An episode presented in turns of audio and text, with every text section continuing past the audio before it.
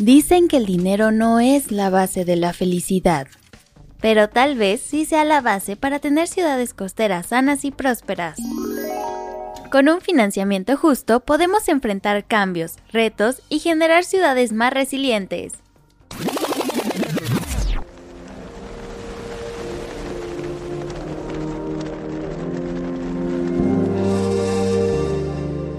Aprendamos sobre financiamiento municipal para ciudades costeras sustentables en el décimo episodio de nuestro Encuentro de Saberes, repensar las ciudades costeras desde la biodiversidad, un podcast de GIZ México en colaboración con Semarnat y Sedatu. Esta vez nos acompañan dos invitados expertos, el doctor Ignacio Kunz Bolaños y Carlos Brown Solá. Nuestra conductora es Caroline Hoffman, asesora técnica de GIZ México. ¡Iniciamos!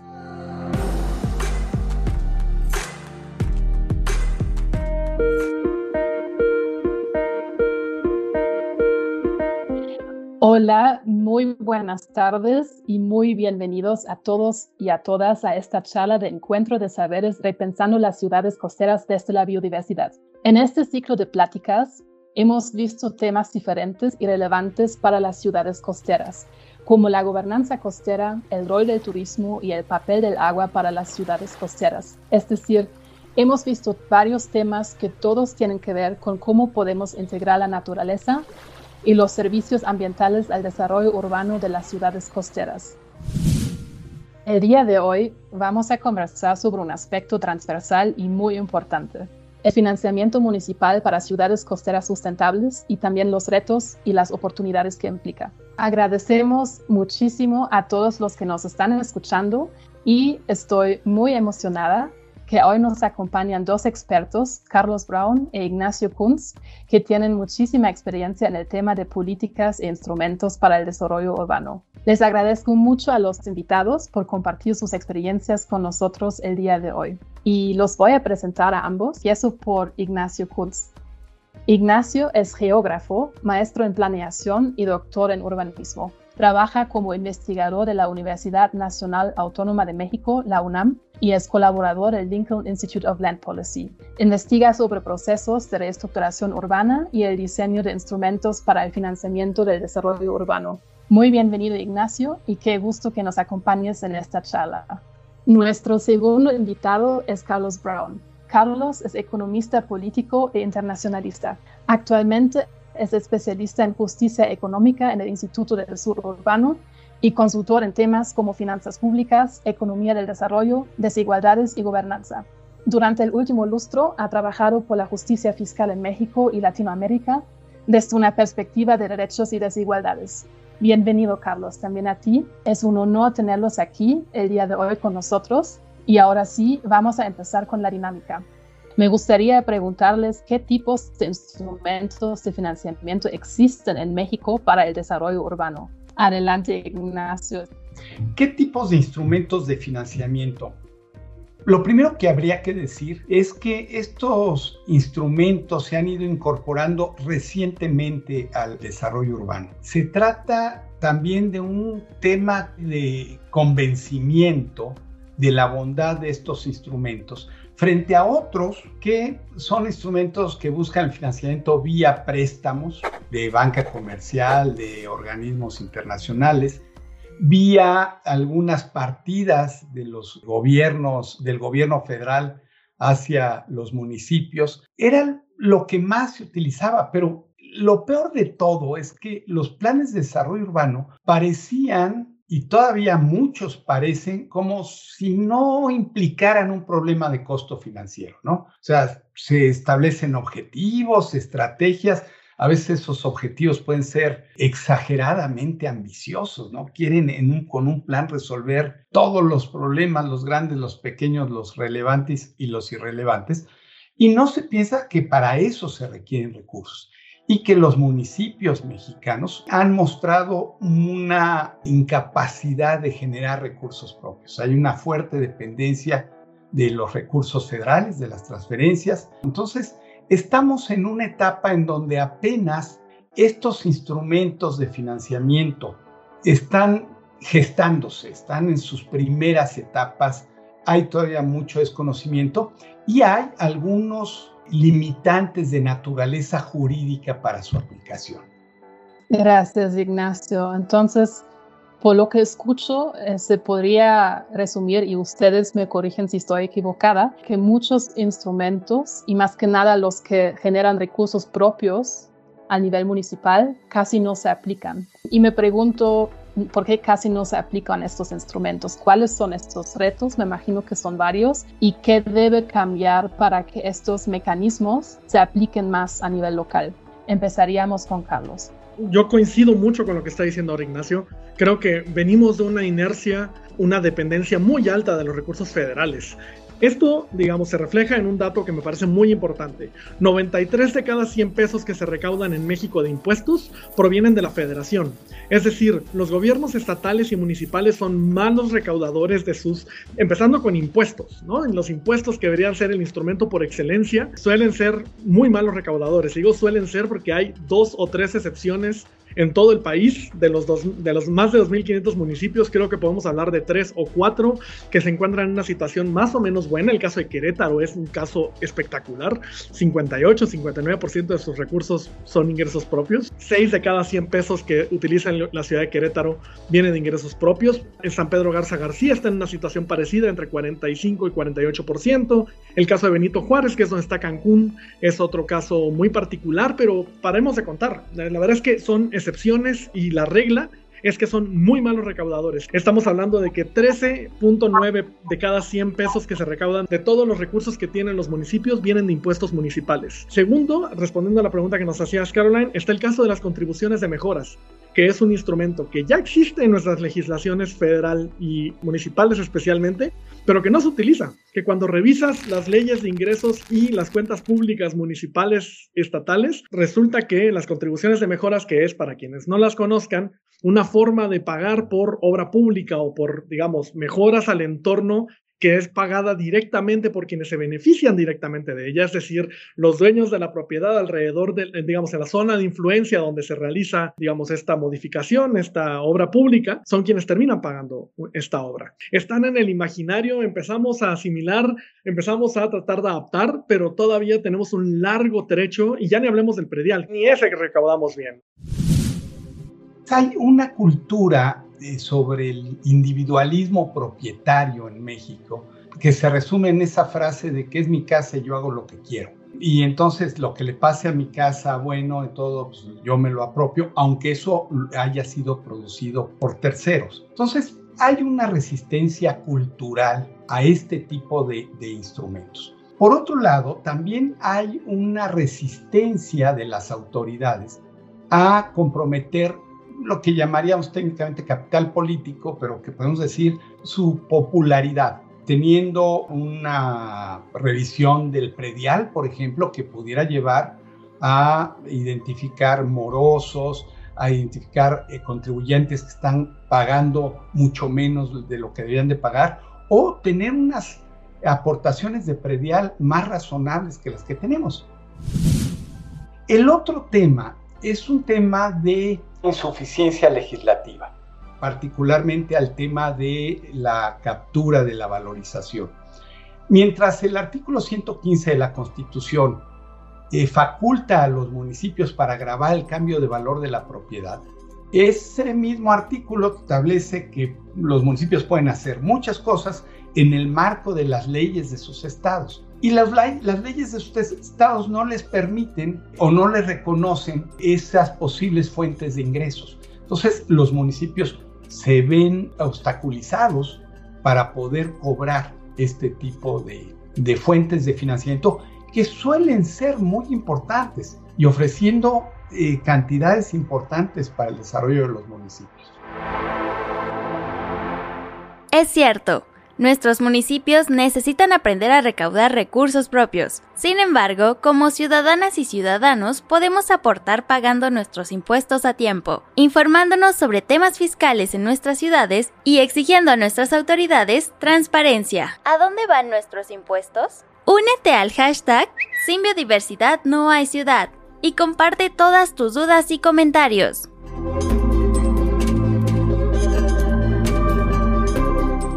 Muchas gracias, Ignacio, por darnos este, este panorama de los diferentes retos que existen. Nos hablaste de una resistencia cultural, de una resistencia de las autoridades y también de una insuficiencia legislativa. Y ahora que hemos escuchado esos detalles sobre los retos que existen, me gustaría escuchar si conocen casos exitosos en México en donde sí se implementaron mecanismos locales. Si gustas, Carlos, adelante. La verdad es que necesitamos mucho tener casos que detonen la imaginación, pero me voy a permitir hablar de uno en particular. La excepción, pero además México es una anomalía fiscal como país, ¿no? México es un país de una gran economía de desarrollo medio que recauda como país pobre, paupérrimo, ¿no? Estamos hablando de que nuestra recaudación de impuestos total anda alrededor del 16%, de los cuales ni siquiera un punto porcentual pertenece a estados y municipios.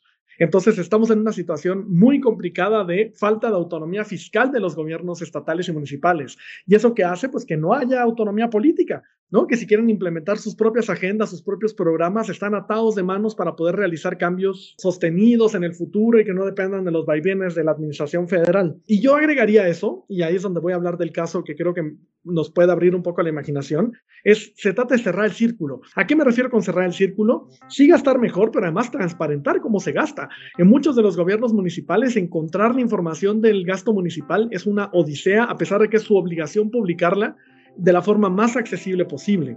Entonces, primero, segundo, rendición de cuentas. ¿Quién, digamos, cuáles son los mecanismos de rendición de cuentas formales? Sí, los cabildos y el Congreso local, que usualmente están más que capturados, pero también los informales, ¿no? ¿Cómo permites a la ciudadanía formar parte de la discusión? Y eso me lleva a los mecanismos formales de participación ciudadana, distan de existir en nuestro, en nuestro país, ¿no? Y por eso es que creo que esto está muy lejos de ser una realidad.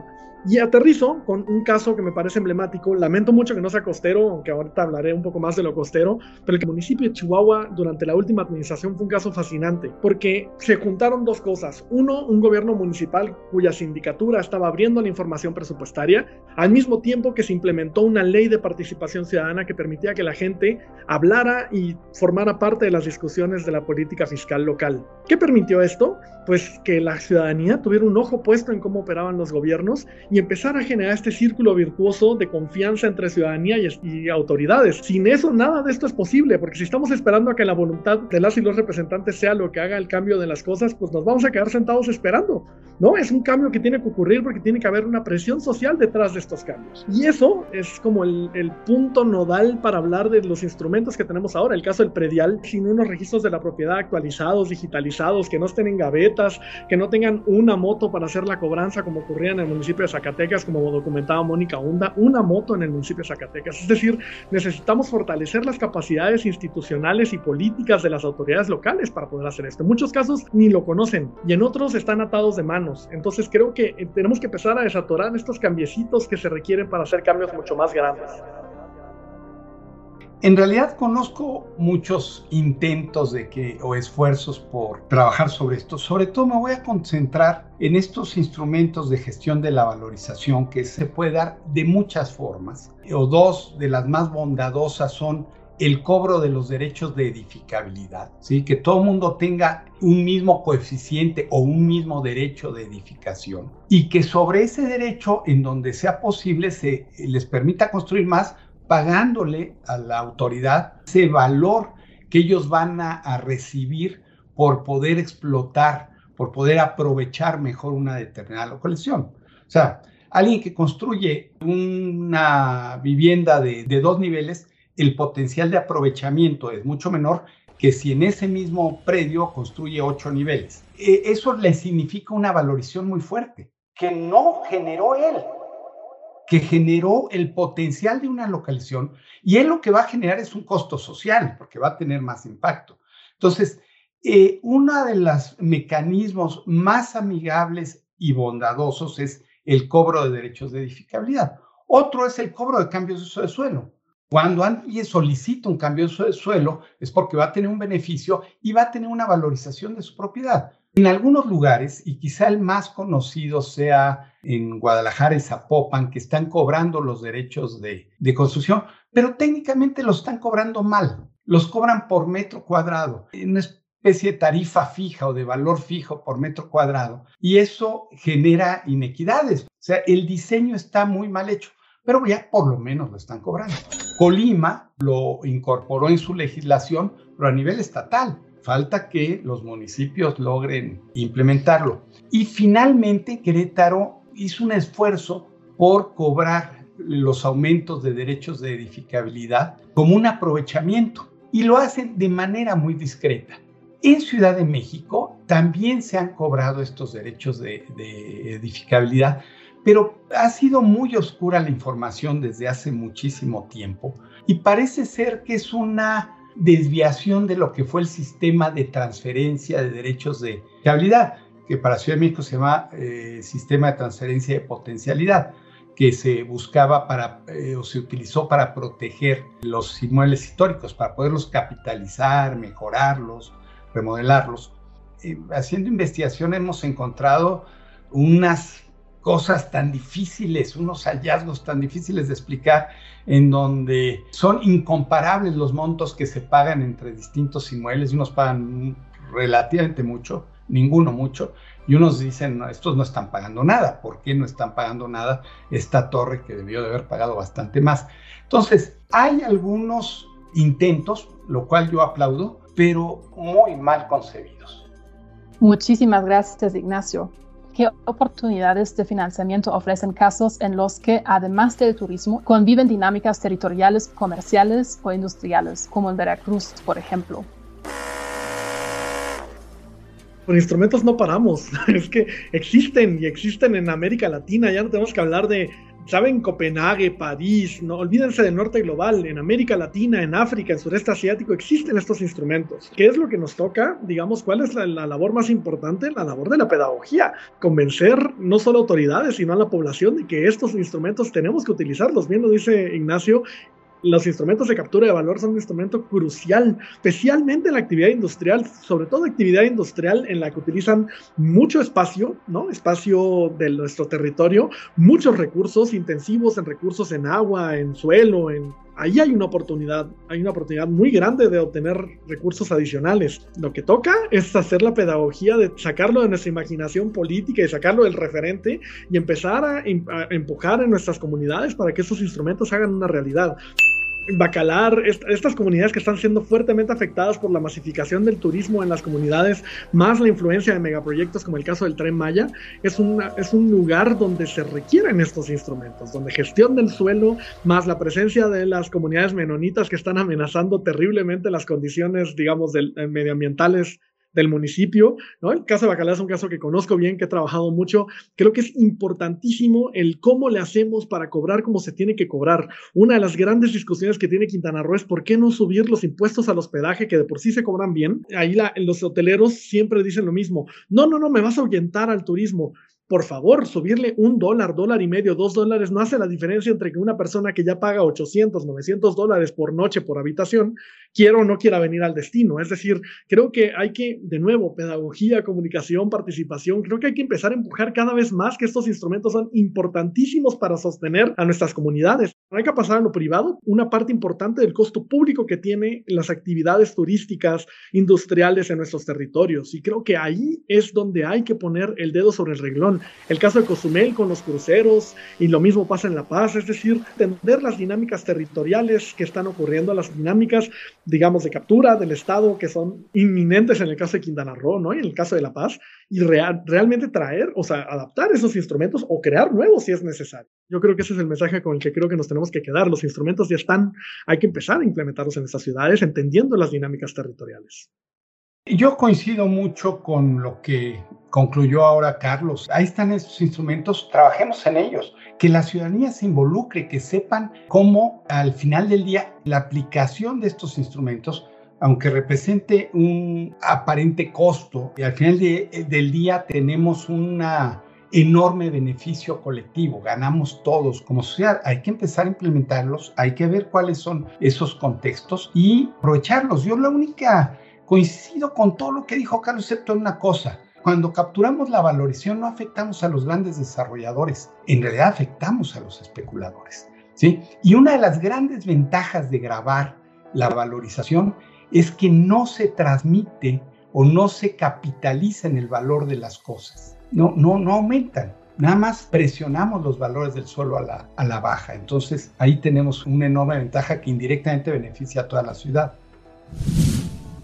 Muchísimas gracias, Ignacio. Muchas gracias, Carlos. Em, creo que los mensajes claves que nos dieron en esta charla, me quedo con la que los instrumentos están hay que llevarlos a la práctica, hay que implementarlos. Creo que nos podríamos quedar muchísimo tiempo más. Es un tema muy amplio, muy complejo. Em, el tema toca muchas otras dimensiones, pero como quiera nos dejaron con muchos insumos y también con tarea. Entonces creo que se puede resumir que las ciudades mexicanas costeras tienen un enorme potencial para recuperar financiamiento y recursos propios para el desarrollo urbano sostenible y si las ciudades costeras logran producir más recursos financieros, podrán transformarse en lugares más sanos y resilientes. Y no me queda nada más que agradecerles a ustedes, Ignacio y Carlos. Muchísimas gracias por acompañarnos y a todos los que se conectaron el día de hoy con nosotros y les deseo una linda tarde.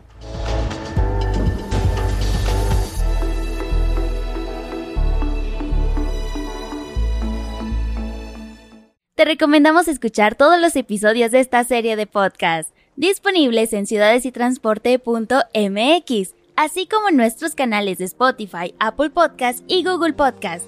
Compártelos y actúa también por ciudades costeras resilientes, prósperas y saludables.